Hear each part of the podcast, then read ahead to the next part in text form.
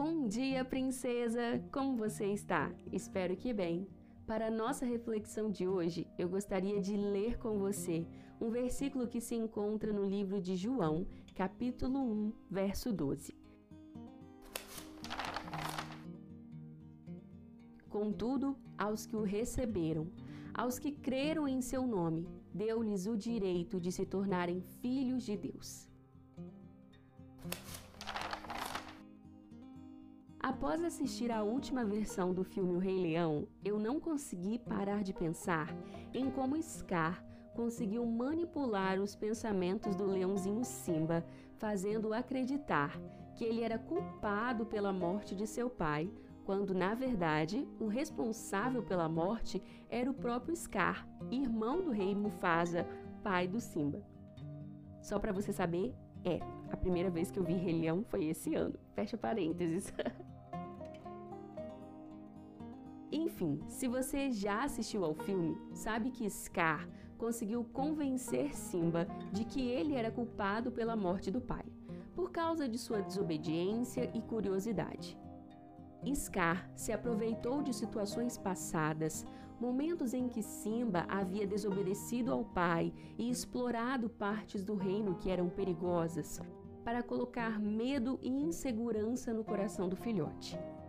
Scar convenceu o filhotinho que sua mãe jamais o perdoaria pela morte do marido e que o reino nunca confiaria nele. Ao ouvir o tio, Simba esqueceu quem era, perdeu sua identidade e fugiu do reino, abandonando seu passado. Talvez você pense que esse seja apenas o enredo de um filme infantil, que você tenha assistido aí inúmeras vezes na sua infância e que eu assisti pela primeira vez esse ano. Mas essa trama é mais comum na vida real do que você pensa. Quantas pessoas já mergulharam em um mar de insegurança e dúvida após ouvir inúmeros insultos e opiniões negativas sobre si mesmas? Quantas garotas foram magoadas por pais que não souberam segurar a língua e lançaram palavras maldosas e até mesmo maldições? E quantas de nós já colocaram sua identidade de filha amada em questão por causa de uma má atitude no passado ou de um pecado que luta para abrir mão? Encontramos um Scar em qualquer lugar, em um parente, em um amigo ou cônjuge, em nós mesmas e principalmente no inimigo de nossas almas. O leãozinho Simba demorou anos para dar ouvidos à voz certa, a voz do seu próprio pai.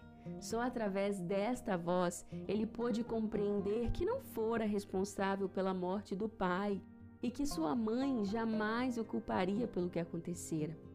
Só depois de compreender que era um filho amado, que era o verdadeiro herdeiro do trono e que era a responsabilidade dele voltar para casa e proteger o seu povo, que Simba teve um verdadeiro encontro consigo mesmo. Apenas em nosso Pai Celestial nós podemos compreender quem somos de verdade. As pessoas podem ter opiniões contrárias sobre você. O seu passado pode apontar dedos para você, gritando quão pecadora, falha e imerecedora de amor você é. E tudo isso é verdade. Mas a graça de Deus, princesa, é maior do que o seu passado.